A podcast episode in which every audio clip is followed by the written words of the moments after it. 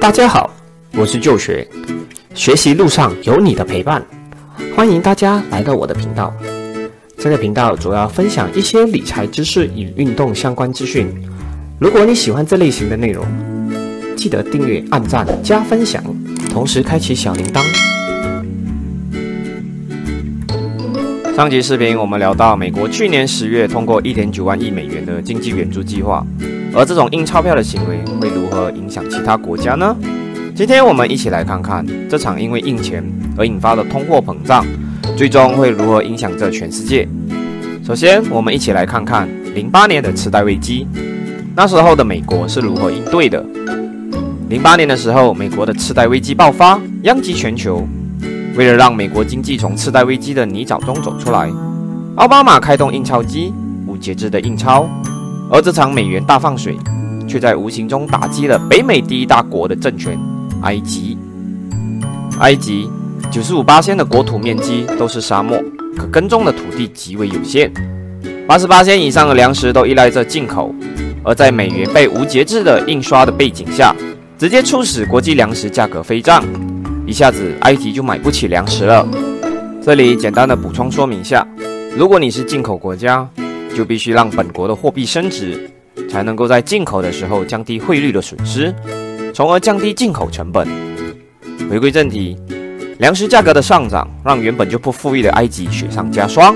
突然之间，粮食因为价格上涨，很多埃及人连饭都吃不起了。当大家没饭吃的时候，都将矛头指向了埃及政府的头上。并一举推翻了埃及总统穆巴拉克。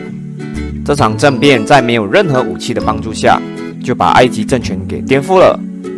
穆巴拉克成了美元的替罪羊，吃了这个亏。如今的埃及政府每年耗资巨额财政收入，用来补贴粮食采购，坚持将埃及人每天吃的大饼维持在五毛钱一个，看似埃及老百姓得了实惠，可实际上埃及人的财富早就被美国收走了。就好比如说，国际油价上涨，而我们国家的油价并没有起价，为什么呢？我们国家的油价没有涨价，也是因为国家的财政补贴在支撑着。这些钱原本是可以用来发展国家的，那国家补贴油价的钱又是从哪里来呢？还不是从我们老百姓的税收而来。羊毛终究出在羊身上。埃及的这场粮食危机，最后让国际粮仓赚得盆满钵满。而美国又刚好是全球最大的粮食出口国，美国印钞票本来就是一场向外输出伤害的举动，而美元又是全球通用货币，受到伤害的可不只是一个埃及，只要跟美国有贸易往来的国家都要受伤。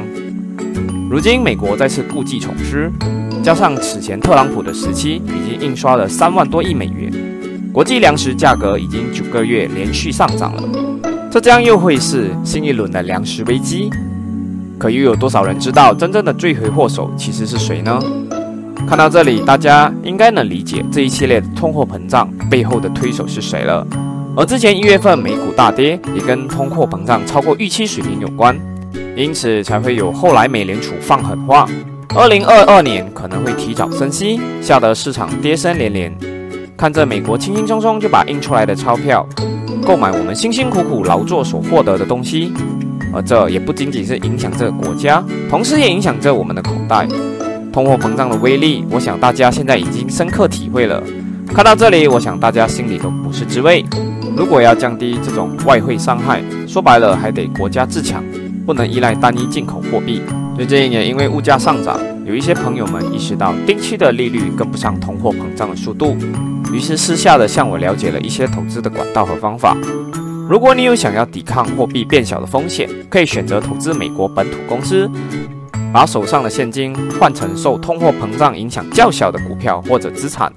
而有兴趣投资国外的朋友们，可以选择开通美国户口或者信托基金投资国外公司，包括美国。